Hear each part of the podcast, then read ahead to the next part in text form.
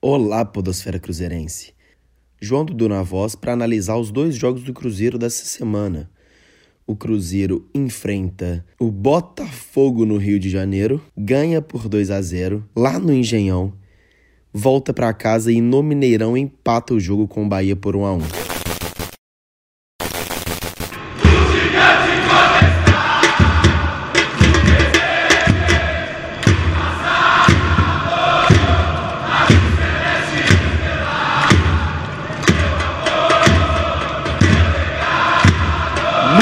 Nos subestime, somos gigantes.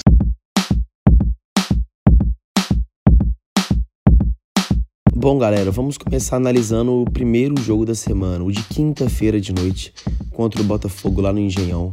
Uma vitória importantíssima para o Cruzeiro por 2 a 0. Bom, o Cruzeiro ganha o jogo por 2 a 0, mas quem viu o placar acha que pode ter sido um massacre, uma partida superior do Cruzeiro, mas na verdade nada disso aconteceu. Na verdade, o jogo foi muito ruim. Olha, eu vou confessar para vocês. Eu saí da minha casa, eu fui até um campo de futebol society que tem aqui em Belo Horizonte e eu vi essa partida por 2 a 0. E eu juro para vocês que o nível de futebol foi parecidíssimo com as peladas que estavam tendo simultaneamente com o jogo. Sim, meus amigos, o jogo foi uma pelada. Um primeiro tempo morno, nenhum dos dois times atacava, muitas movimentações e passes, mas também muitos erros, e nada se desenrolou. Acontece que o Cruzeiro conseguiu achar seu gol numa jogada de bola parada, em que o Kaká sobe muito para abrir o placar. A partir daí, o jogo tomou um novo rumo e uma nova cara. Principalmente no segundo tempo, durante quase todo o segundo tempo, Alberto Valentim fez algumas mudanças no time do Botafogo que começou a pressionar muito o Cruzeiro. Empurrou o time celeste inteiro e começou, na base do abafa, a pressionar demais o time do Cruzeiro em busca do empate. Atacou muito, teve suas chances, criou, mas faltou muita competência para o time do Botafogo. O Cruzeiro se defendeu muito bem, principalmente com a dupla de zaga Kaká e Fabrício Bruno pelo alto, principalmente incríveis. Asterisco aqui pro Kaká, que na minha opinião foi o melhor jogador da partida em campo. Jogou demais. Inclusive, além do gol, foi crucial em um outro lance que ele fez no desarme, em que o jogador do Botafogo sairia sozinho contra o Fábio. O Cruzeiro se segurou muito bem, se defendeu muito bem e foi recompensado. No último lance do jogo, contra-ataque do Cruzeiro, a bola termina nos pés de Ederson, o menino da base que vem encantando demais. Numa jogada de contra-ataque puxada pelo rapidíssimo, super veloz Ariel Cabral. Essa mensagem contém ironia. A bola terminou nos pés de Ederson, que de primeira colocou a bola dentro do gol para lacrar a vitória do Cruzeiro fora de casa. Mais uma coisa linda, 2 a 0 contra o Botafogo. O Cruzeiro ganha contra o Botafogo, joga muito mal, um jogo muito mal de ambas as partes, mas a gente pode elogiar alguns quesitos, principalmente a dupla de zaga que eu já elogiei aqui, mas é que vale mais um adendo os próprios laterais. Eu acho que o Orejuela foi mal na partida, porque o grande forte dele é o, a questão ofensiva, mas defensivamente ele foi até seguro e o Egídio também, apesar de errar demais quando tem a bola no pé. Os atacantes nada fizeram. Fred, mais uma partida horrível. É como se fosse menos um jogador em campo. Eu gostei demais das mexidas do Abel. Coloca o Ariel Cabral, que é um jogador que eu não sou muito fã, mas é um jogador que dá certo nessas situações, nessas ocasiões de jogo. Colocou o Sassá depois, que eu já defendi aqui, é um jogador muito importante para o Cruzeiro que já está merecendo titularidade no lugar do Fred há muito tempo. Ele é um jogador tão forte quanto o Fred, tão físico quanto o Fred para poder fazer um pivô, mas ele é muito mais móvel, ele consegue ajudar na marcação, por exemplo, além de poder pegar a bola e, e num contra um ali, ele pode levar a bola para o fundo, pode levar a bola para o meio, pode chutar de fora da área. Ele tem muito mais repertório que o Fred hoje. E para finalizar, um outro grande destaque que eu não posso deixar de falar é, claro, a dupla de volantes do Cruzeiro. Os dois foram muito bem. Com o Ederson jogando de segundo volante, tendo a bola mais no pé, flutuando ali atrás do Thiago Neves, de vez em quando até pisando na área, O Henrique fica menos sobrecarregado sobre sair jogando com a posse de bola, ter que tocar a bola na, na troca de passes, inverter posição. Ele não precisa de fazer essa função porque o Ederson já faz muito bem. O que aumenta muito de nível o futebol do Henrique. O forte dele é o lado defensivo, não o lado ofensivo, não o lado de toque de bola. É sim os desarmes. Inclusive, teve vários desarmes contra o Botafogo.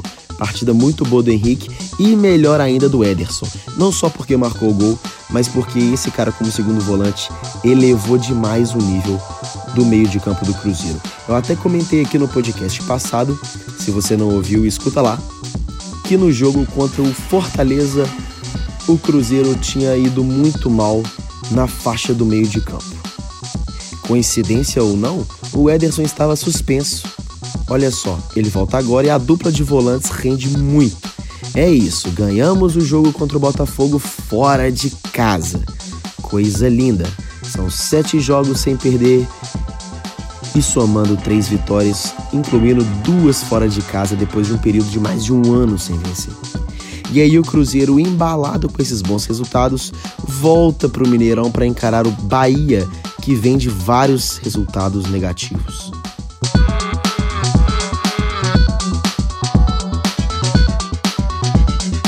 E o jogo do Cruzeiro contra o Bahia, mais uma vez, muito ruim. Muito ruim mesmo. O Cruzeiro no primeiro tempo até mostra alguma coisa, alguma superioridade, posse de bola, finalizações e tenta criar alguma coisa assim. No segundo tempo, a gente tem um fato que muda a história do jogo. O Bahia teve um pênalti que foi marcado com auxílio do VAR. E além do pênalti marcado, o Cruzeiro ainda sofreu não só com o gol, porque o pênalti foi convertido, como com a expulsão do lateral direito Orejuela, que já tinha cartão amarelo e recebeu o segundo no lance do pênalti. Jogando com um a menos, tendo pouco tempo para empatar ou reverter o resultado e com um jogador a menos, dentro das circunstâncias o resultado foi ótimo para o Cruzeiro, porque mesmo com a menos, o Cruzeiro soube reagir e marcar seu gol de empate. Engraçado que, juntando esses dois jogos, a melhor apresentação futebolística do Cruzeiro foi logo nos 10 primeiros minutos após essa expulsão do jogo contra o Bahia.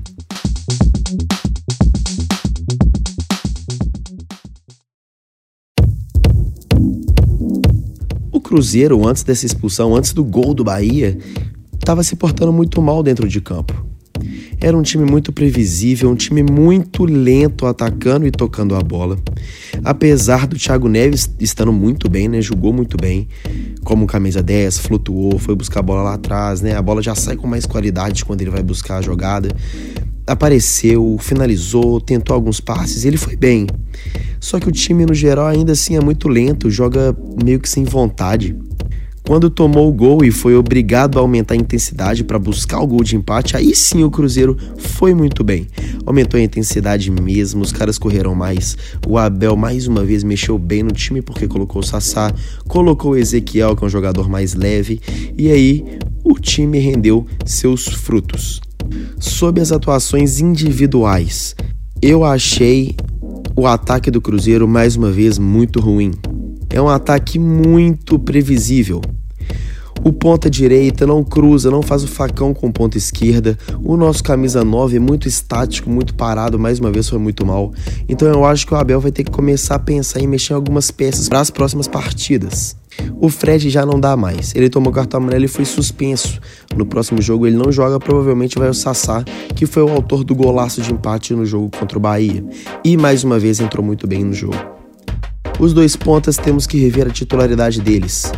Para ontem, o David, apesar do bom jogo, porque ele apareceu bastante, buscou, criou algumas jogadas, ainda assim ele tem um nível técnico muito baixo. Nas horas das decisões, ele sempre escolhe muito mal o que fazer. Ele já soma quase 40 jogos sem marcar um gol, gente, é muita coisa. O Marquinhos Gabriel semelhante, porque tem 30 jogos sem marcar. E diferentemente do David, o Marquinhos Gabriel não cria quase nada. Marquinhos Gabriel muito, muito, muito mal. Precisamos também rever a titularidade desse jogador. O Dodô foi uma novidade na lateral esquerda no lugar do Egídio. Egídio que estava muito mal. O Dodô no começo do jogo e no primeiro tempo, no geral, ele foi muito mal, muito inseguro. Mas no segundo tempo ele se sentiu mais à vontade e defensivamente fez uma boa partida. Acredito que ele volte a ser titular no próximo jogo. Na dupla de zaga não tivemos o Fabrício Bruno, mas tivemos o Kaká que mais uma vez foi muito bem na partida e a volta do zagueiro Léo, que é muito importante além de ser um símbolo de liderança dentro da equipe. Bom, galera, esperamos que o Cruzeiro tenha novas posturas diferentes dessas duas, apesar dos bons resultados. Acho que o Cruzeiro pode aumentar mais a intensidade, ser um pouquinho mais agressivo no ataque e também tentar barrar essa imprevisibilidade. É sempre a mesma coisa, todo mundo já sabe as posições e as jogadas mais usadas.